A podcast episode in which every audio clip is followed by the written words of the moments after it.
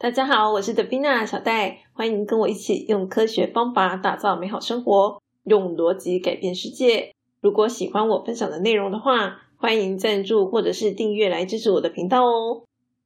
最近呢，我听到这个直牙九九的 podcast 有一个主题，然后呢，这个主持人简少年呐，他用无能场景这个东西呢，来分析我们生活中的一些状况。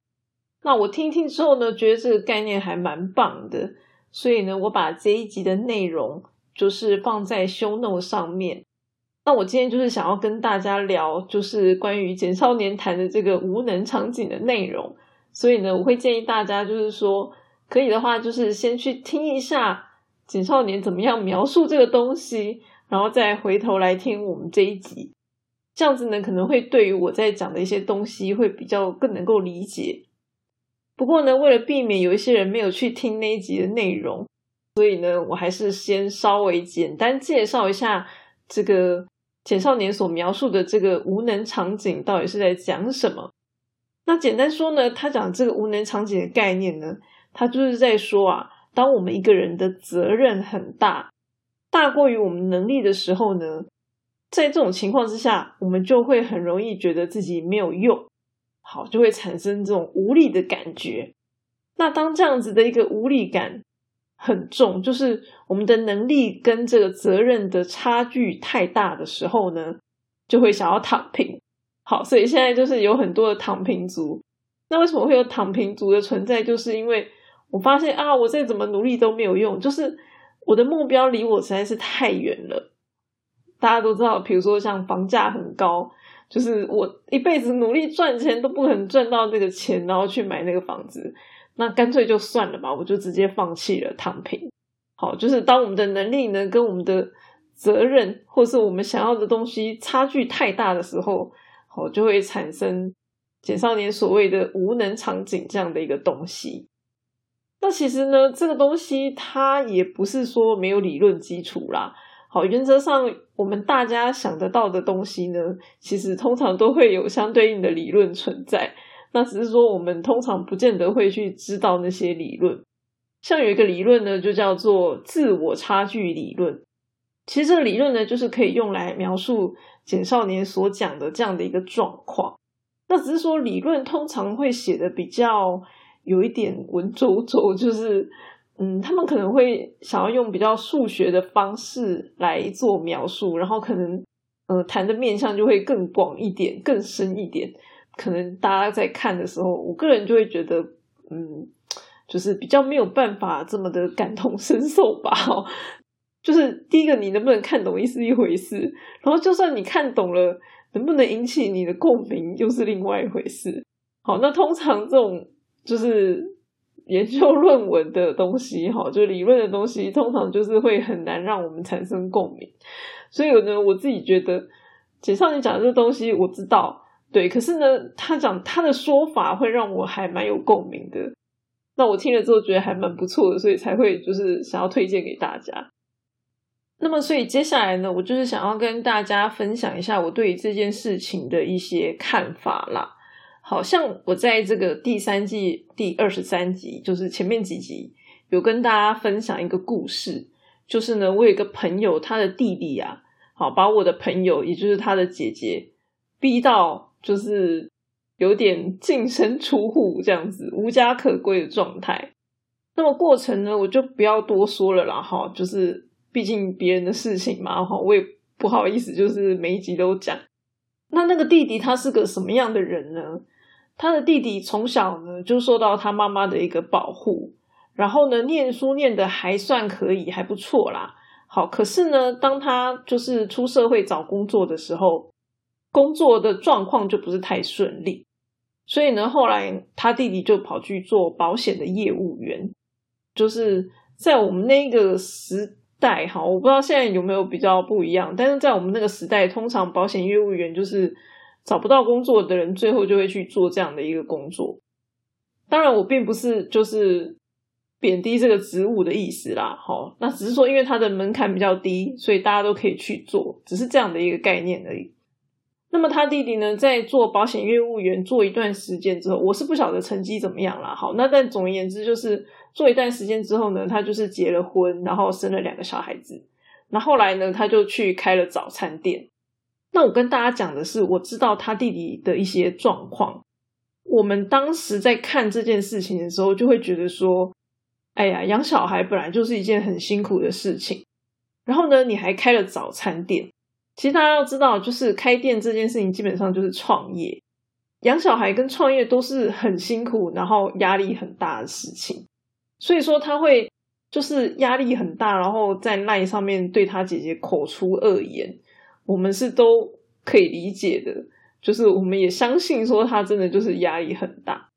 那我们在还没有发生就是。嗯，他弟弟的这些，就是他弟弟对他姐姐的一些不好的行为的时候，我们其实就有点担心。我们之所以担心的原因，就是因为我刚刚讲的这些理由，就是说，你你看起来并不是一个能力非常好的人，然后呢，你又开了非常多的战场，好，小孩一个战场，然后开店又是一个战场，那么说句老实话，婚姻。可能也是一个战场，好，有些人就说什么婚姻是爱情的坟墓嘛，对不对？为什么会有这样的话？可见的，它某种程度也是需要我们去花时间经营的。处理不好，它就会是一个战场。所以呢，这个人看起来他的处事能力好像没有特别的好，然后呢，他又开了这么多的战场。说句老实话，我都不用看耐，我就觉得这个人压力应该是挺大的。好，就是。这是一个很合理的逻辑推论所得出来的一个结果。那我也很明白的跟大家说，有两个战场，我到现在都是不敢开的。第一个就是小孩，然后呢，第二个就是创业。这两个战场是我一直都不敢开的。所以我现在是跟我老公结婚很多年，但是我们就没有要生小孩。对，但我如果超级有钱，我就生啦，对不对？但我就是没钱嘛，好，所以就不敢生。我相信也是有很多人跟我一样，就是不敢生小孩。对，因为我们不能够保证我们可以带给小孩一个很好的未来。那在这种情况之下，就会有点不太敢生。好，这是第一个战场。那再来第二个战场，就是我呢，其实是有很仔细的评估过，到底我适不适合创业这件事情。但是呢。创业这件事情本身，它的风险是很高的。然后呢，再加上就是我要养家嘛，就是我能够承担的风险没有办法那么的多。好，在这种情况之下，就是对我来说，创业就不是一个很理想的选项。然后再加上我发现我这人的个性呢，有一点点就是，嗯，我帮自己做事情其实会有点懒惰，做自己的事业会有点懒惰。但是呢，我如果要帮助别人的话，我就会比较有那个干劲。好，所以我觉得我比较适合去，就是在公司做事，就是帮别人做事，我就会很很很有干劲，很想努力的去做。好，可是呢，在做自己的事情上面呢，我就会觉得很懒惰。那也因为这个原因，我就会觉得说，哎，那我如果创业，我不就会觉得很懒惰，然后就躺在床上不想动这样子？那这样怎么行呢？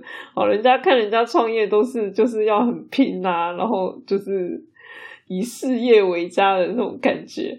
好，我自己认为我没有办法做到这件事情，所以呢，我就打消创业这样子一个念头。好，那所以就是我觉得以我自己的情况之下，我认为我能力还不错啊，但是我也不敢开这两个战场。就是我评估了自己的状况之后，我认为我开了那两个战场，我的生活品质啊，我的舒适的这个程度等等都会下降。好，我不想要用这个东西去换。所以呢，我最后就是决定我不要去开那个战场嘛。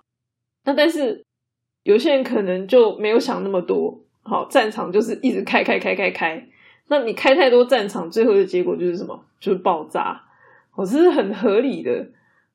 所以对我们来说，当然就是没错。我们认为那个弟弟就是做的事情是不对的。好，我并没有就是要把他不对的事情就是讲成对的这样的意思。对，只是说我们可以理解，就是说人在不好的环境之下，就会更容易做出不善良、不道德的事情。好，这就是我那一集在跟大家分享的嘛。所以说呢，最后这个弟弟压力太大，受不了，他就爆炸了啊。然后呢，就不能炸老婆嘛，哈，所以就炸他姐姐，哈，毕竟姐姐是个外人嘛，所以呢，就是 炸他的姐姐，哈，这个老实说，就是对他来讲就是不痛不痒的这样子。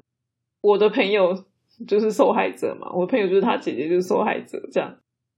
所以呢，我不知道大家有没有概念，就是说，嗯，虽然现在已经是自由恋爱的年代了，就是，诶，我喜欢你，你喜欢我，我们就可以在一起，对。可是呢，在结婚上面，我会建议还是要去考虑一下，就是那个家，就是另一半的那个家到底状况是怎么样。我还是会建议，就是多少考虑一下。那如果另一半的状况，就是家里的状况不好，那。最好是另一半他可以去割舍那个家，不要不要说觉得这样子很无情，因为你要先有本事割舍，然后让自己变强，让自己的状况变好，你才有能力去回头来帮助原本的那个家变好。那如果你割舍不了的话，常常就是会被原本的家庭拖下水。好，这种情况是非常多的。比如说像我之前呢，我哥哥他就交了一个女朋友，然后呢，那个女朋友她就很会花钱，好，很会花钱就算了，然后还会跟我哥哥借钱。然后呢，有一天呢，就是我哥就问我，还有问我姐说，他想要跟那个女朋友结婚，没想到我跟我姐两个人都反对。那我们其实之所以反对的理由就还蛮单纯的，就是因为我们觉得这个。他的那个女朋友啊，并不是一个能够好好照顾自己的人。然后呢，他也没有，就是他感觉也不会觉得自己拖累了别人，不会不好意思这样子的那种感觉。所以说，虽然我哥哥的个性他是不会去拖累我们的，可是呢，一旦他们结婚了之后，谁知道后面会变成怎么样？哪一天如果我哥哥真的 hold 不住了，就是被拖累到已经 hold 不住的状况之下。他很有可能会跟我们姐妹俩求助啊，那他跟我们姐妹俩求助的时候，难道我们要见死不救吗？不可能嘛！就自己的哥哥啊，我们一定还是要救他。那是不是我们也会被跟着拖下去？所以这就是一个嗯，像链子一样的东西吧？哈，一个家庭就连在一起。我自己觉得最好的方式就是，必须要先把危险的因子去排除在外。除非我们就是超有钱，状况非常好，不怕别人拖累，好，但是通常都不是嘛。在不是的情况之下，老实说，这真的是也没办法，哈，就只好去做出这样的一个选择。那还好，我哥哥就是听我们姐妹俩都反对之后呢，他也没有就是坚持，对，所以后来就也跟那个女朋友分手了，这样子。所以呢，就像我刚刚讲的，就是呢，在第三季二十三集。善良是需要本钱来维持的。这一集里面，我想要表达的一个重点就是说，大部分的人呐，其实他们是能力不好，所以呢，只好作恶，就是做不好的事情。那种真正心理扭曲、变态的这种坏人，真的是非常少数。好，我不是说没有，但是就是非常少数，在我们的生活当中，其实。并不太容易遇到这种人，就是大部分的人其实都还是有一个善良的心，只是呢，当他们能力不足的时候，他们很可能就会选择做出不善良的行为。好，所以说那个时候才会跟大家讲，有钱就能做个好人嘛。那其实金钱是可以算是一种能力的。好，为什么呢？因为我们如果比如说不会打扫，我可以花钱请人打扫嘛。我们自己不会做的事情，就花钱请人做啊。像我之前还看到 F B 里面，就是有朋友好请人来帮忙洗那个洗衣机，好把洗衣机整个拆起来，洗那个内部的结构，哈，整个大清理。这种事情我们哪会啊，对不对？可是只要你有钱，你就可以请专业的人来帮你搞定啊。好，所以金钱其实你也可以把它说，它是一种能力。就是它可以用来买买那个能力嘛，买你没有的能力。所以说，当我们去决定一件事情要不要做的时候，很重要的是，我们应该要先评估一下自己到底有没有这个能力可以做。然后呢，如果我真的做了，我还有没有那个余裕？好，就像我讲的嘛，我如果今天去创业或者是生小孩，那我可能这个生活就没有办法那么的悠闲。好，就是这么开心，还录 podcast 来跟大家分享。那当然，有的时候我们如果没有去真的做，就不见得知道说，哎，到底我们可不可以嘛？好，或者是说做了之后对我们的负担如何嘛？在这种情况之下，就有几种方式嘛。比如说呢，我们可以先用一个小规模的这个算是实验吧，试试看。比如说像我今天做 podcast，我可能呢根本还没有开节目，我就先录音嘛。好，写稿子啊，录音啊，试试看怎么样？嘿，那这就是一个小规模的实验，试试看。好，那或者是说呢，诶没有，我就直接开始做，这也可以。那这种时候呢，我们就要去评估这件事情放弃的成本会是如何。好像 podcast 你做到一半不做，其实也不会怎么样嘛，好，对不对？很多 podcast 都是这样子的，只是说有些事情呢，它的放弃成本就非常高，比如说像生小孩。小孩一旦生了，你就不能够说停啊，你不能够就直接说放弃啊。好，这是一个真的是必须要慎重考虑的事情啊。好，孩子生了，他就是一个生命啊，我们不能够随便遗弃他。这这种事情真的是放弃成本太高的时候，我们就要谨慎评估。好像开店也是，开店的话是因为我们一开始投入成本会很高嘛，啊，比如说几十万啊，甚至搞不好几百万，对不对？那一旦收了，那你可能投入的这些钱就会付诸流水。好，就是放弃的成本很高的时候，就会建议大家要多三思而后行。那我们要把握的一个关键点呢，就是不要把自己放在地狱的场景当中。好，就是让自己变得很辛苦。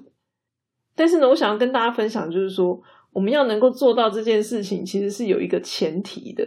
好，这个前提就是。我们要能够了解自己，然后呢，正确的评估自己。好，这是一个前提。我们要能够做到这件事情呢，才能够做我刚刚讲这些东西嘛。所以呢，刚好我们上一集就是跟大家分享到，就是自我评估的能力，它其实不是天生的，它是必须要去学习的。好，所以说，如果我们从来没有学习过如何进行自我评估的话，那我会建议大家，就是要开始试着去学习这个东西。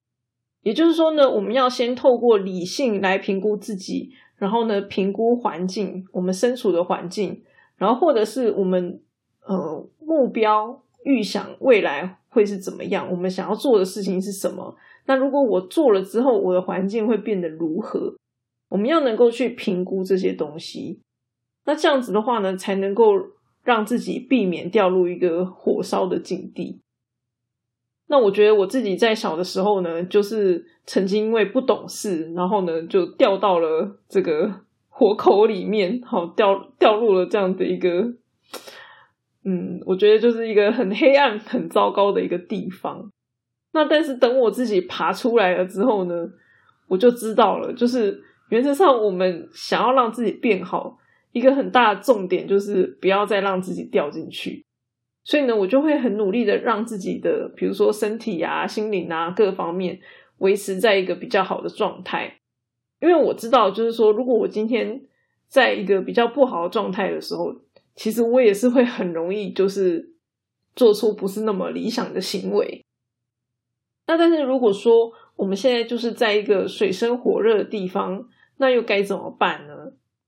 在这个直言九九的 podcast 里面呢，简少年也有提到，就是说呢，我们要把任务进行拆解，然后逐一击破。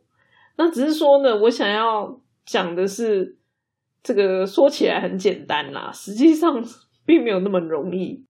因为呢，拆解任务这件事情，它其实也是一种能力。好，所以呢，我们要能够知道说，如果你今天你没有办法把一个事情进行拆解的话，好，我们自己做不到，那其实可以找人做，我们可以请人帮忙，好，请人帮忙拆。因为比如说像我，以我来说，我为什么能够爬出火坑，就是因为我是一个系统分析师啊。系统分析就是我的专业。那系统分析在干嘛？系统分析的工作就是在拆拆东西，好，把东西拆掉，再把它重组。所以说，这就是我擅长的事情嘛。既然我擅长做这件事情，那很合理，我就是比较容易从火坑里面跳出来嘛。好，所以简单说就是这样。那当然，这个东西是需要一些就是能力才有办法做到的。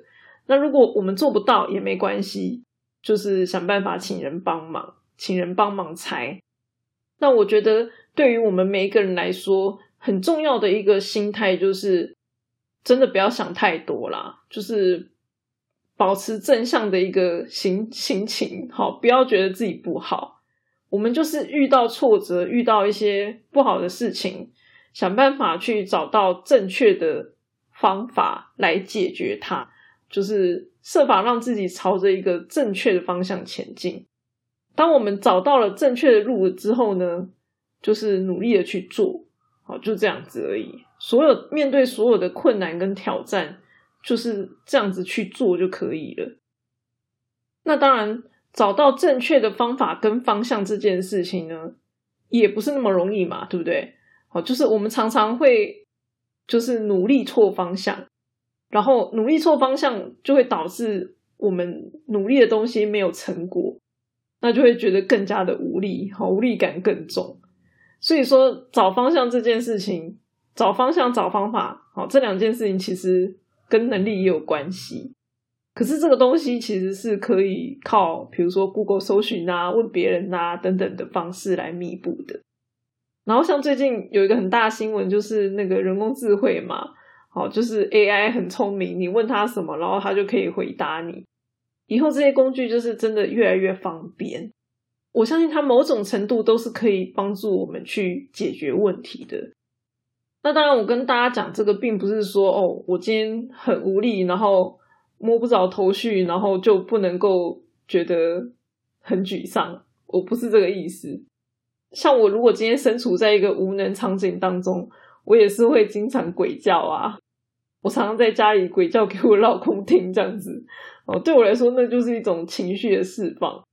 重点就是说，当我们把情绪释放完了之后，我们还是要回头来 focus 在我们想要解决的那些问题上面，就是要回归理性啦。因为要回归理性，事情才能够解决嘛。事情有解决，我们才能够从这个负面的情绪，也就是这个压力的源头当中释放出来。好，所以说总结一下刚刚讲的，就是如果我们今天身在火坑该怎么办？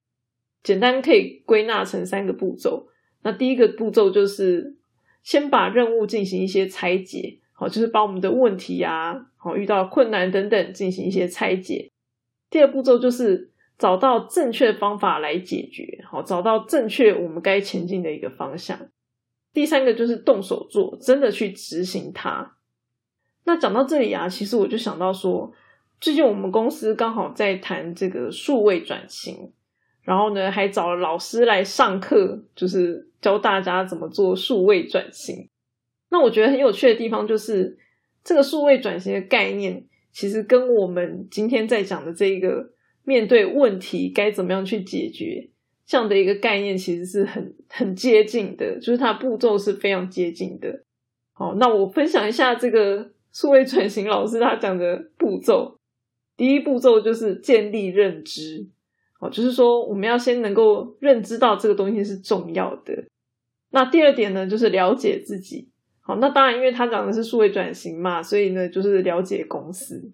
那第三个呢，就是拆解问题，把问题拆掉。好，我们刚刚有讲嘛，拆解任务。第四点呢，就是确认目标。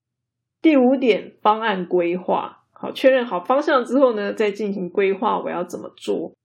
那所以第六点就是导入执行，是不是跟我刚刚讲的基本上是一样的？所以我说，解决问题的方法其实就是这样，面对不同的问题。其实就是这样子，这套只是说，嗯，在处理的细节上可能会有一些不一样，大概是这样子而已。可是呢，说起来很容易，做起来很难。为什么呢？因为这当中需要的能力实在太多了。好，我总结一下，我刚刚提到的总共有多少能力？首先呢，自我评估的能力，拆解问题的能力。然后呢，再来我们要能够评估这个方法是否正确，所以评估方法本身也要有个能力。好，评估这个方向是否正确，就是我们的目标，这也是一个能力。好，那再来就是我们要真的实际去解决问题嘛，执行的这个能力。通常我们学习都是学最后这个怎么样解决，那在前面的那几项，通常就是大家比较弱的地方。可是呢，其实通常面对不同的问题，最后一个项目就是怎么样动手去执行这个东西会变得不一样。哈，面对不同问题，执行面会不一样。越往上面的这个抽象概念，其实是越容易被迁移共用。意思是说，我今天做自我评估，我可以评估自己。当我有办法很好的评估自己的时候，其实我也可以去评估别人。就是他的那个迁移程度是很高的。那反而越下面，就是越技术的、越细节的东西，它是很难共用。迁移的意思就是共用，就是不同的事件当中能不能被共用的这个程度。所以我不知道解释到这里，大家有没有觉得就是很难？就是人生好难哦！就天哪，我原来我要就是怎么讲？我要去抵抗这个无能场景，我需要这么多的能力。好，所以说简少年他的那一集内容是告诉我们无能场景这样的一个概念。那我今天分享这一集，其实有一个重点是想要告诉大家。能力其实还有分很多种，你为了要应应这个无能场景，其实我们需要的能力是非常多元的。所以说，如果能力不足，就会很容易作恶的话，那你们不觉得听起来超容易啊？